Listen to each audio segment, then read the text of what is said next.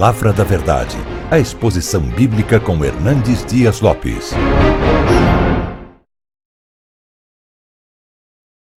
O texto que nós vamos ler está no livro do profeta Miqueias, Miqueias, capítulo 6.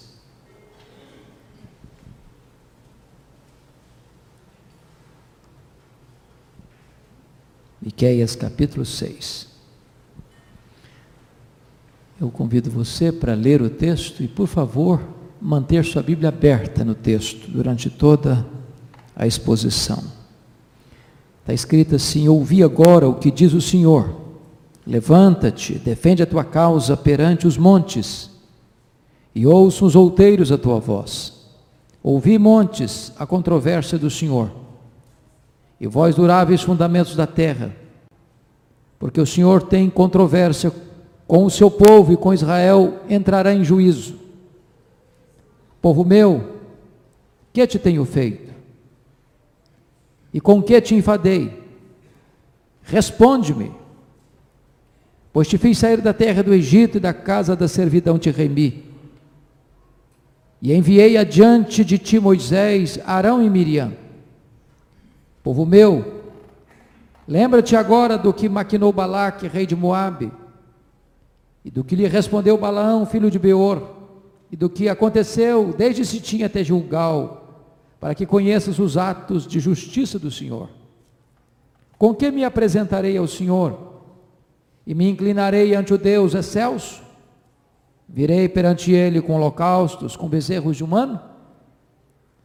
Agradar-se-á o Senhor de milhares de carneiros, de dez mil ribeiros de azeite? Darei o meu primogênito pela minha transgressão, o fruto do meu corpo pelo pecado da minha alma? Ele te declarou, homem, o que é bom, e o que é o que o Senhor pede de ti, que pratiques a justiça, e ames a misericórdia, e andes humildemente com o teu Deus. A voz do Senhor clama a cidade, e é verdadeira sabedoria temer-lhe o nome. Ouvi, ó tribos, aquele que a cita. Ainda há na casa do ímpio os tesouros da impiedade, o detestável éfa minguado. Poderei eu inocentar balanças falsas e bolsas de pesos enganosos?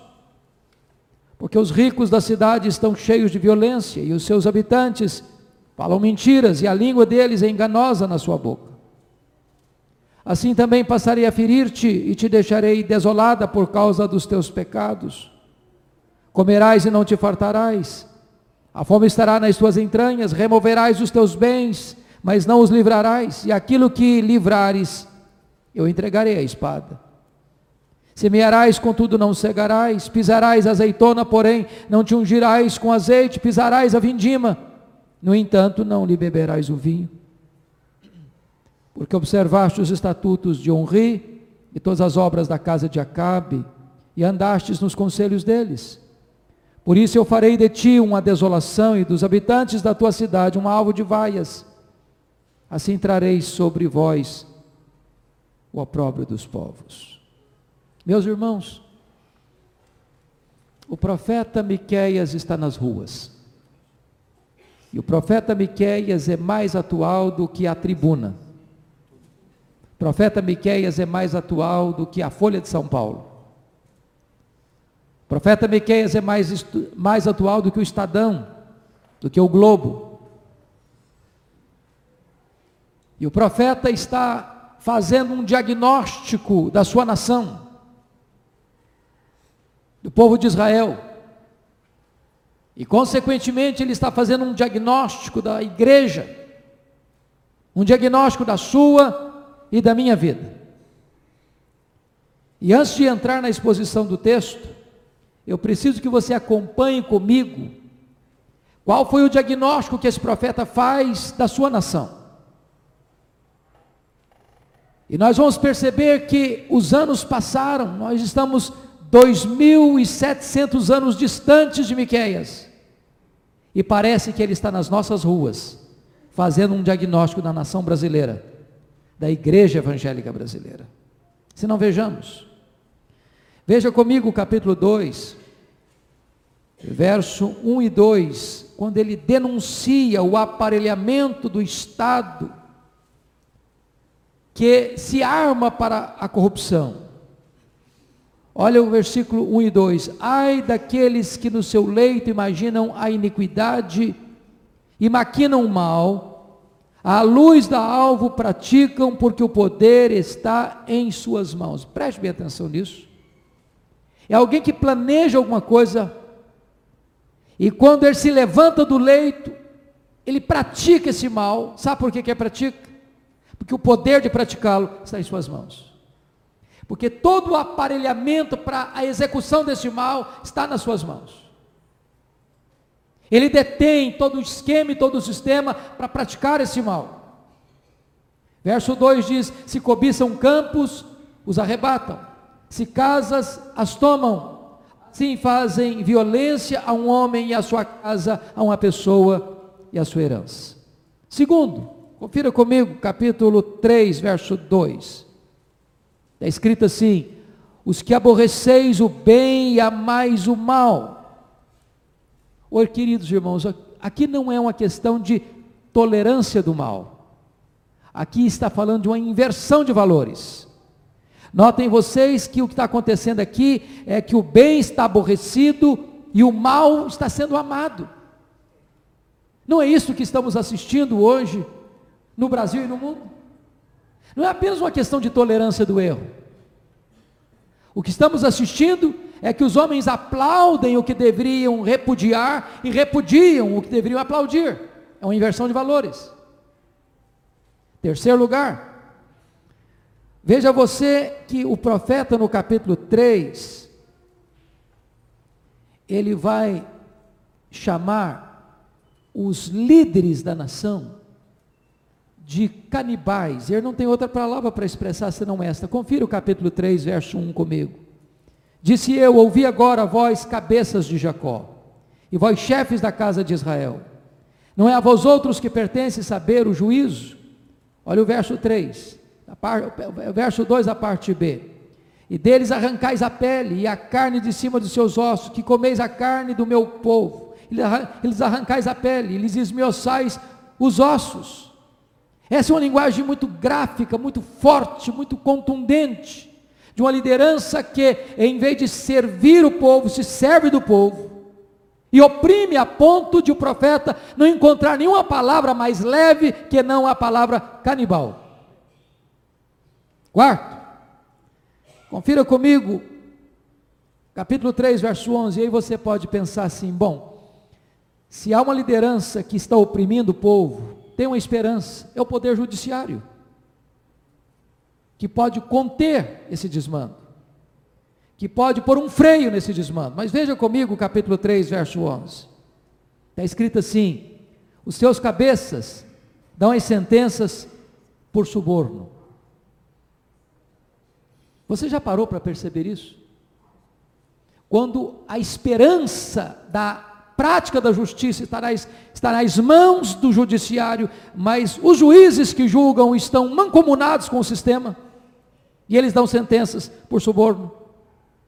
Parece que a esperança vai se esvaziando. Mas você pode pensar, bom, pelo menos nós temos a igreja, nós temos a religião, que deve ser um reservatório moral, espiritual, que não vai se compactuar com esse sistema. Mas veja comigo como é que está a religião. Capítulo 3, verso 5. Assim diz o Senhor acerca dos profetas que fazem errar o meu povo, que clamam paz quando tenho que mastigar, mas apregam guerra santa contra aqueles que nada lhes metem na boca.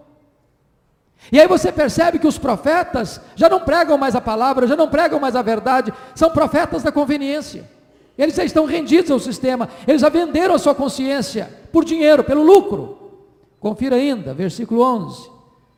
Está escrito aí, na parte B diz assim: Os seus sacerdotes ensinam por interesse, e os seus profetas adivinham por dinheiro. E ainda se encostam ao Senhor, dizendo: Não está o Senhor no meio de nós, nenhum mal nos sobrevirá. E aí você percebe que, assim como o poder executivo, o poder é, judiciário e agora a religião estão rendidos a um sistema de corrupção e de opressão. Mas você pode dizer assim: bom, mas esses poderes estão cada um do seu lado. Mas na hora que eles pararem para olhar um para o outro, eles podem se consertar, eles podem se corrigir. Mas olha comigo o capítulo 7, verso 3. O que está acontecendo? As suas mãos estão sobre o mal e o fazem diligentemente. O príncipe, que é um representante do poder executivo, exige condenação. O juiz, um representante do poder judiciário, aceita o suborno. O grande fala dos maus desejos da sua alma, e assim todos eles juntamente urdem a trama. E aí você percebe que há um conluio, que há uma aliança, que há um esquema, e todos os poderes se aliançam não para fazer o bem, mas para praticar o mal. Aí você diz assim: bom, ainda existe uma esperança, e a família. A família é o reservatório moral da nação, é o reservatório moral da igreja. Mas como é que está a família?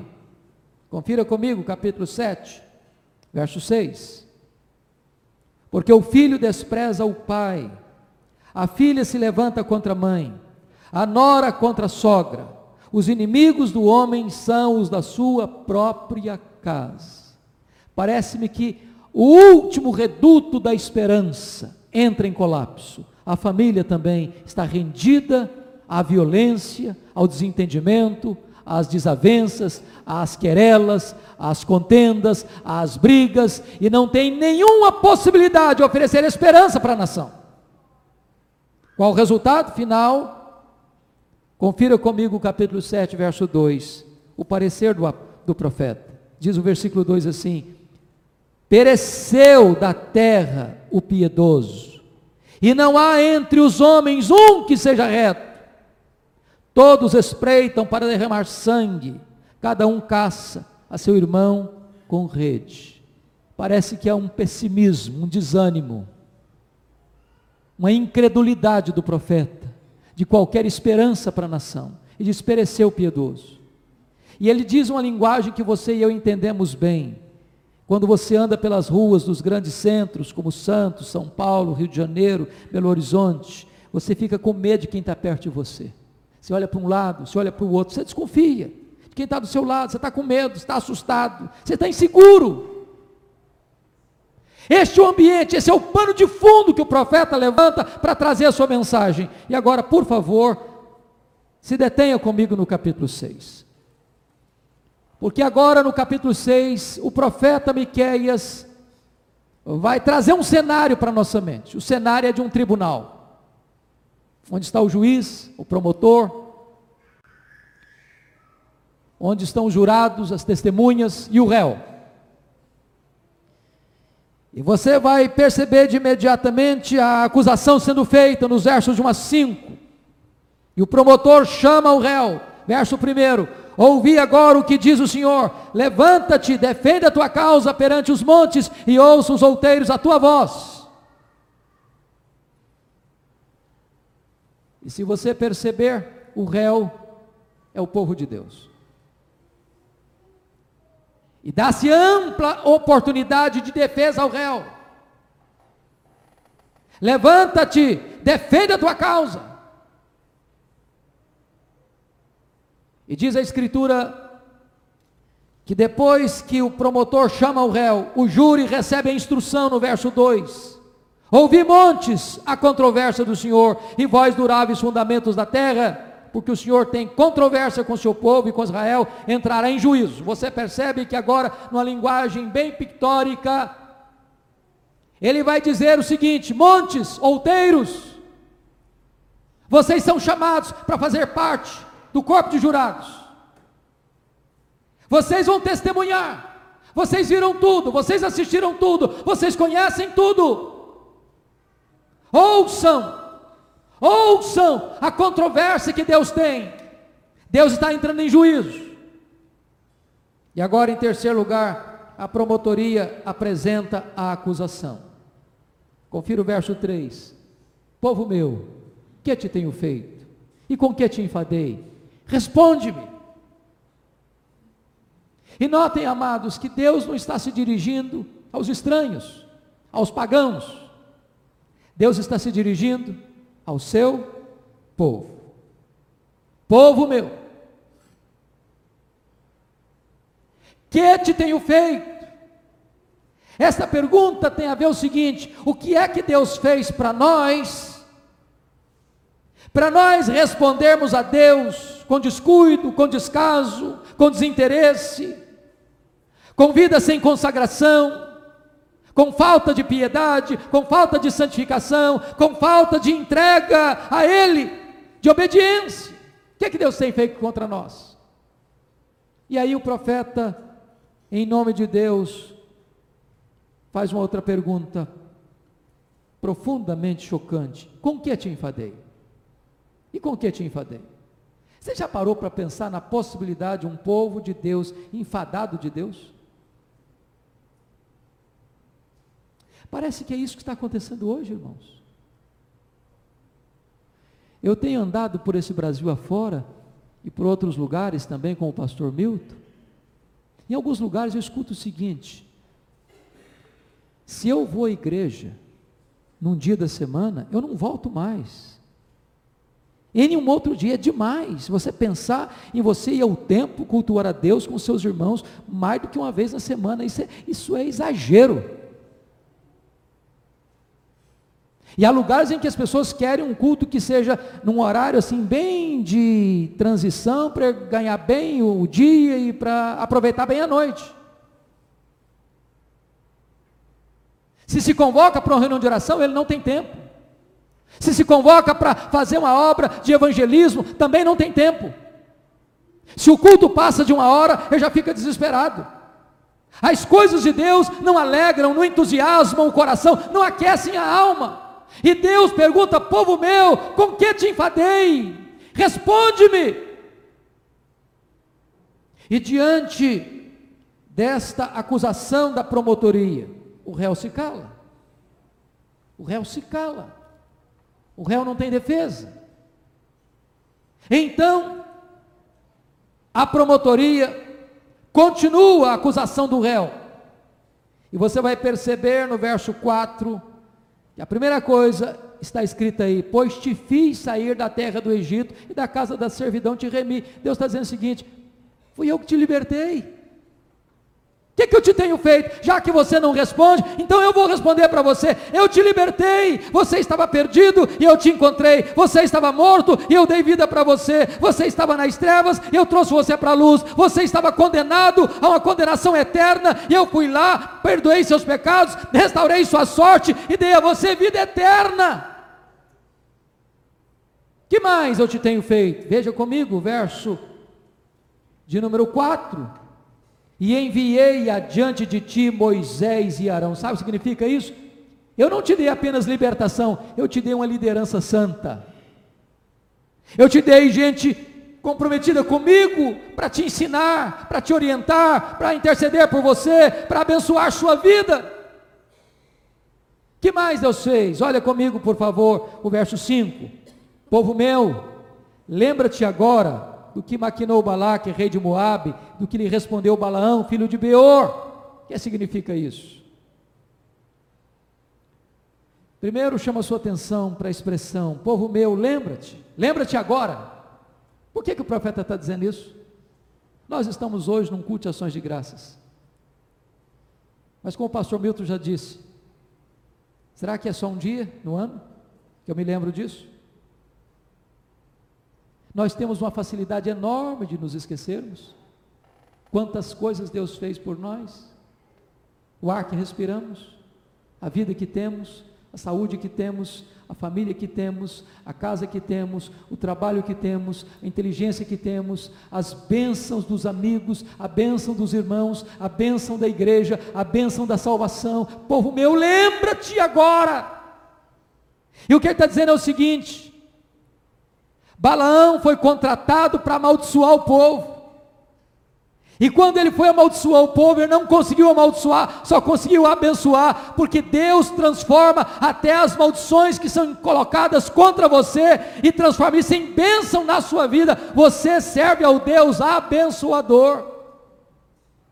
Povo meu, e ele prossegue: lembra-te do que aconteceu, olha o verso 5: desde Sitim até Gilgal, para que conheças os atos de justiça do Senhor. O que significa esses dois pontos geográficos no mapa de Israel? Sitim e Gilgal. Ora, Sitim foi o primeiro lugar depois da travessia do Mar Vermelho.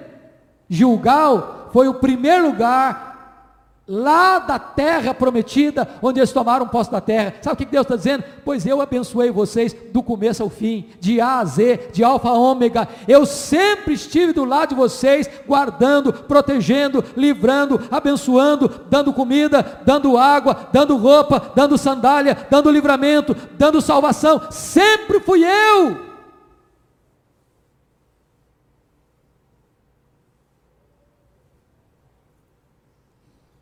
Agora, depois que o próprio promotor levanta as acusações, o réu começa a falar.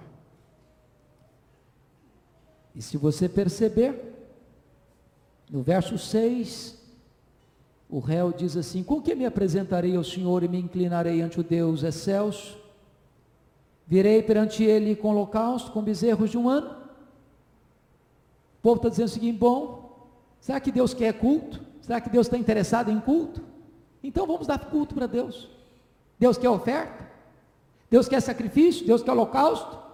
Então vamos trazer isso para Deus. E eu pergunto a você: algum pecado nisso? Não foi Deus que exigiu os holocaustos? Não foi, não foi Deus que exigiu o bezerro de um ano? Qual o problema aqui? O problema aqui é o seguinte: é que o povo queria esconder os seus pecados debaixo do verniz de uma religião sem vida. E Deus não se importa apenas com o ritual, com a liturgia, Ele olha a vida do adorador mais do que, ou em primeiro lugar, do que a oferta do adorador. Se Deus não aceita a vida, Ele não aceita a oferta. Mas aí o povo diz assim no verso 7: Bom, já que Deus quer culto, vamos fazer outra coisa, vamos impressionar Deus. Vão trazer muita coisa. Vão fazer uma coisa grande, colossal, extraordinária. Olha o verso 7: agradar-se-á o Senhor de milhares de carneiros, de 10 mil ribeiros de azeite. Vão fazer muita coisa, vão trazer mil carneiros, vão entornar azeite para todo lado. Quem sabe Deus se impressiona com o volume. Deus não se impressiona com aquilo que nos impressiona. Mas aí eles pensaram: quem sabe Deus vai se agradar de alguma coisa mais? Vamos fazer uma coisa então sacrificial, vamos imitar os povos pagãos, vamos entregar o primogênito nosso para servir de oferta pelo nosso pecado. Quem sabe Deus agrada disso? Mas Deus não se agrada de sacrifícios humanos. Deus quer coração quebrantado. E depois que a defesa fala, tenta se defender, a instrução é dada. E confira comigo o verso 8, por favor. Ele te declarou, ó homem, o que é bom e o que é o que o Senhor pede de ti. Primeiro, que pratiques a justiça. O que, que Deus está dizendo para você e para mim? O culto que Deus requer de nós precisa vir respaldado pela prática da justiça.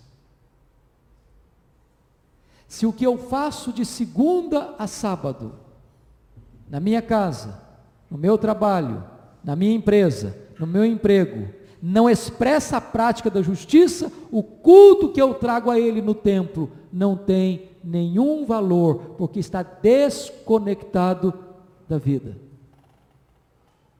que é que Deus pede do seu povo? Segundo lugar, veja comigo, que ames a misericórdia. Note uma coisa: a misericórdia não pode ser apenas praticada, a misericórdia precisa ser amada.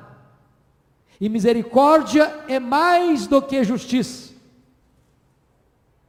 Porque a justiça é você dar ao outro o que a lei exige. A misericórdia é você dar ao outro o que o amor determina. Terceiro, o que que Deus exige? Que andes humildemente com o teu Deus. Agora eu quero chamar a sua atenção para esse ponto. O profeta Miqueias está aqui fazendo um resumo da lei. Você se lembra que quando Moisés desceu com as duas tábuas da lei do Sinai, eram duas tábuas. A primeira tábua tinha quatro mandamentos. Os quatro primeiros têm a ver com a nossa relação com Deus. A segunda tábua tinha seis mandamentos, tem a ver com a nossa relação com o próximo. Se você perceber, os dois primeiros elementos que Deus exige, a prática da justiça e o amor à misericórdia, tem a ver com qual das tábuas da lei? Com a primeira ou com a segunda? Com a segunda.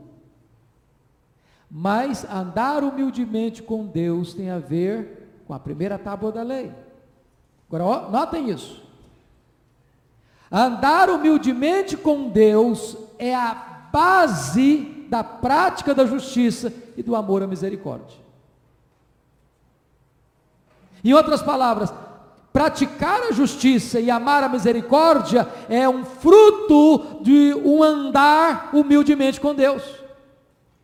Daí, irmãos, entendermos bem o que, que a Bíblia diz: feliz é a nação cujo Deus é o Senhor.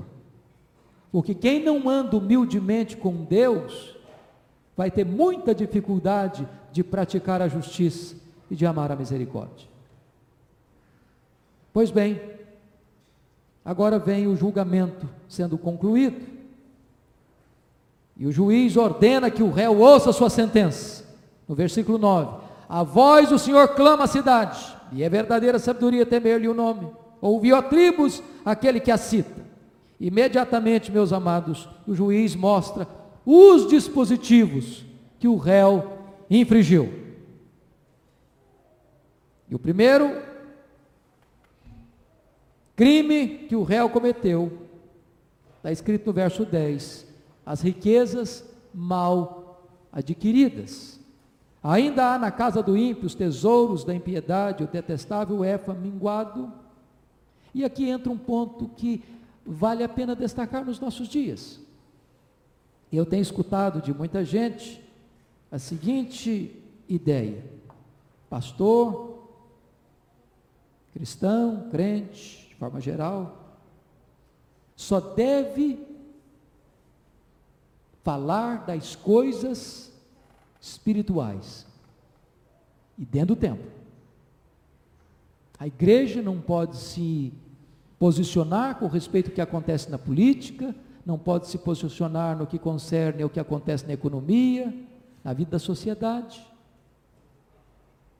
Porque Deus está interessado nas coisas espirituais.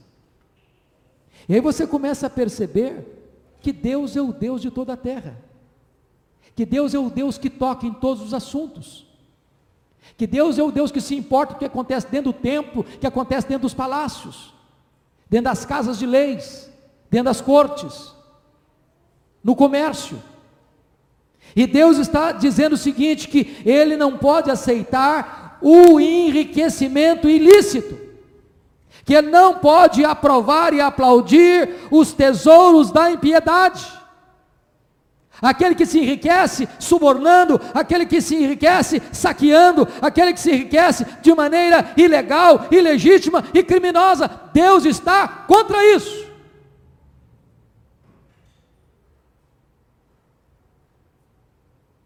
Quando você escuta pelas pela mídia, os escândalos da nossa nação. De um lado, o chamado mensalão, onde eram milhões, e agora o petrolão, são bilhões. Você diz, mas e Deus? Tem a ver com isso? Deus tem a ver com isso. Deus não tolera isso. Deus repudia isso. Deus tem náuseas acerca disso. E Deus não pode aceitar o enriquecimento ilícito. Segundo, Segundo, o crime dos mecanismos de corrupção no comércio. Olha comigo o verso de número 11: Poderei eu inocentar balanças falsas e bolsas de pesos enganosos? O que significa isso? Pensa comigo, você vai ao supermercado comprar 5 quilos de arroz, mas na verdade você leva 4 quilos e 800 gramas. Você vai ao açougue para comprar um quilo de carne, mas você leva para casa 950 gramas de carne. Você para no posto de gasolina para abastecer e pensa que está botando só gasolina, mas tem água misturada. E Deus está dizendo: Eu sou contra isso. Eu não aprovo isso. Terceiro, Deus está condenando o crime da violência contra os pobres. Olha comigo o verso 12. Porque os ricos da cidade estão cheios de violência e os seus habitantes falam mentiras e a língua deles é enganosa na sua boca. O que você vai perceber é que havia todo um conluio para se saquear o fraco, para se tomar o que era do pobre, em que ele não podia resistir. E quando ia se questionar, eles falavam mentira e, se, e escapavam.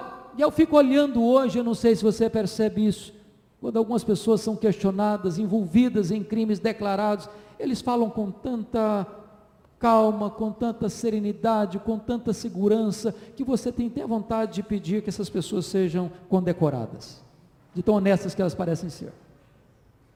E Deus é contra isso. Deus é contra isso.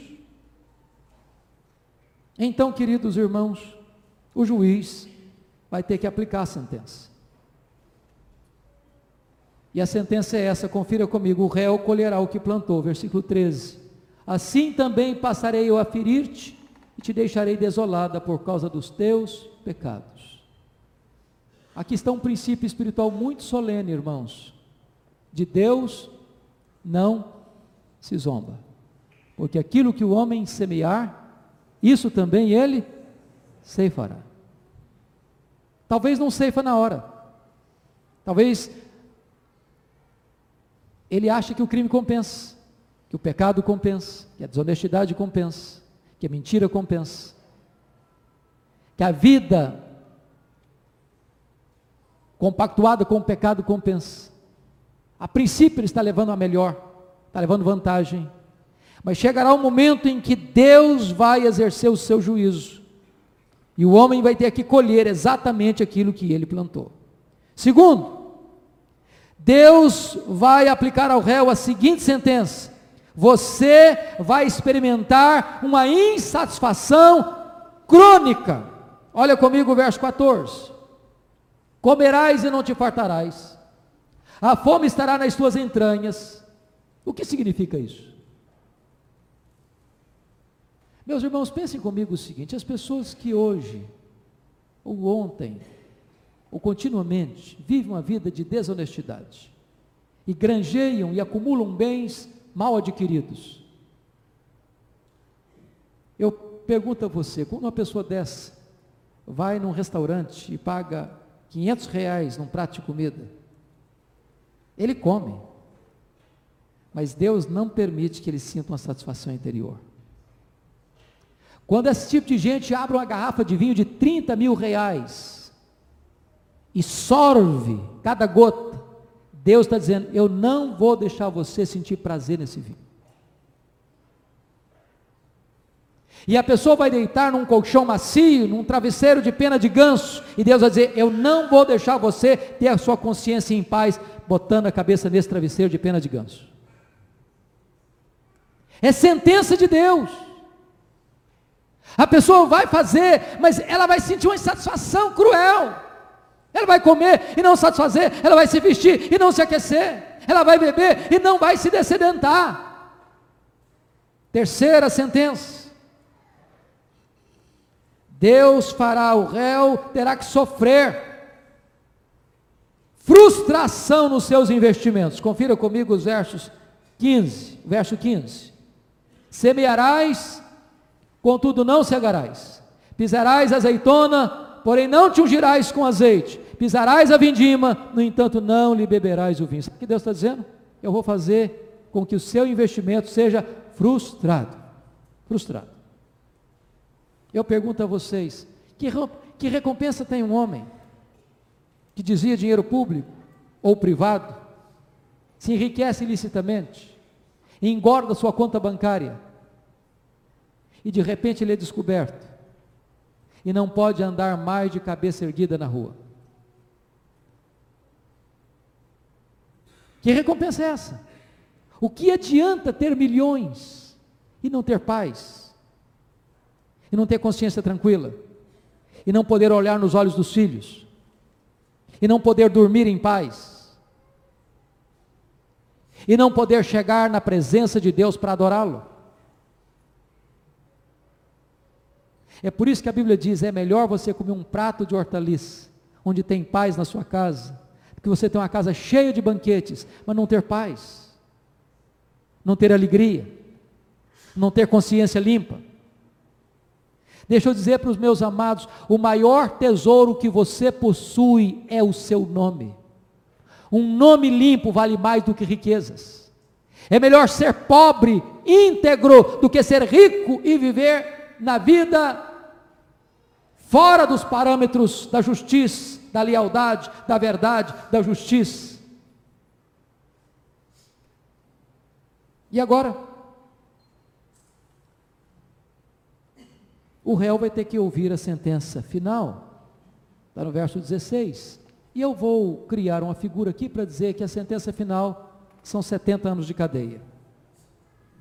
Olha o verso 16 comigo.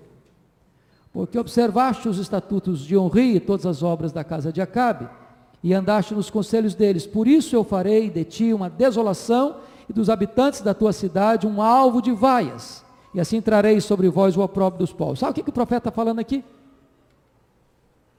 Porque está dizendo o seguinte: Israel, você não me escutou, você não me deu ouvidos, você não me obedeceu, você não emendou os seus caminhos, você não corrigiu a sua rota, pois agora não há outra saída a não ser o cativeiro babilônico.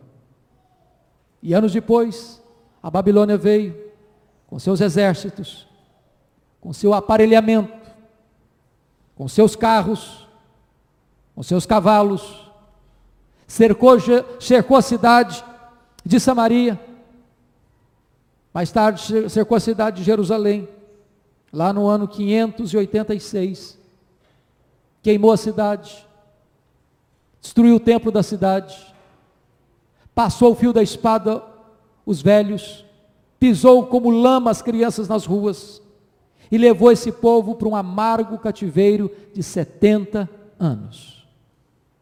70 anos de prisão. Mas deixa eu dizer uma coisa para você. Até quando Deus nos disciplina, Ele é bom, Ele é misericordioso porque foi necessário esse remédio amargo para que o povo de Deus se arrependesse, se quebrantasse, se humilhasse.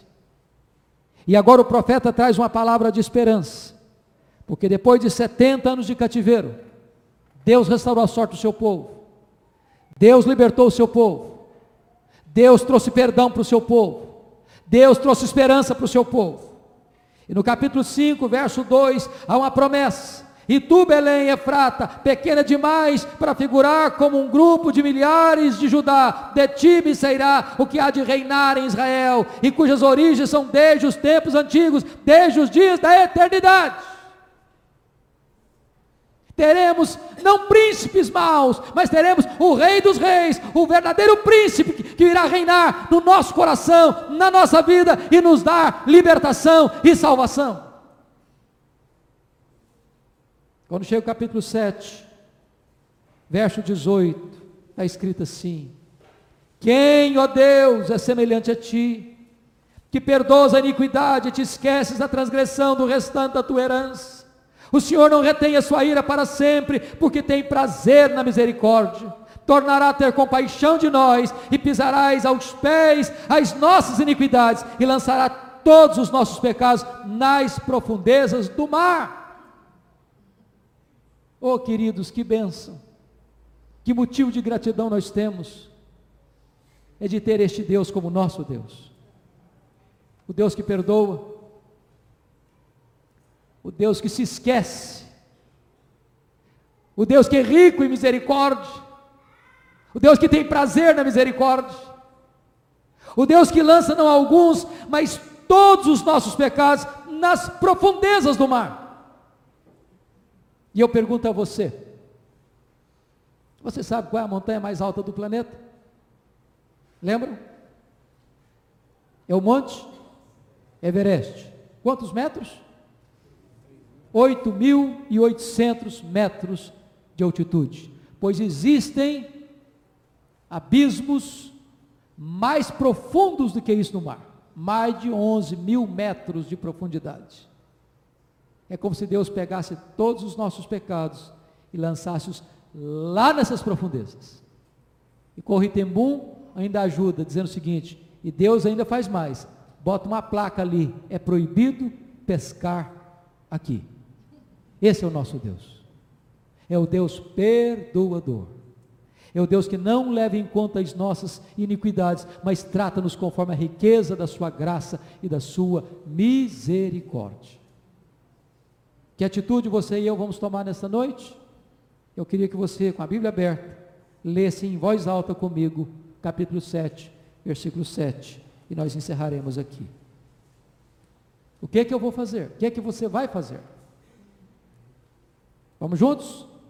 Eu, porém, olharei para o Senhor e esperarei no Deus da minha salvação. O meu Deus me ouvirá. Louvado seja Deus. Ele está aqui nesta noite. E Ele é o Deus que perdoa pecados. Ele é o Deus que restaura vidas. Ele é o Deus que põe o caído de pé. Ele é o Deus que traz de volta o desviado. Ele é o Deus que cura o enfermo. Ele é o Deus que encontra o perdido. Ele é o Deus que abre os olhos aos cegos. Ele é o Deus que liberta o prisioneiro e salva o pecador. Este é o Deus da nossa vida que estamos servindo e adorando e agradecendo nesta noite. E agora a decisão é pessoal. Eu, porém, olharei para o Senhor e esperarei no Deus da minha salvação. E Ele me ouvirá. Que Ele nos abençoe esta noite. Amém.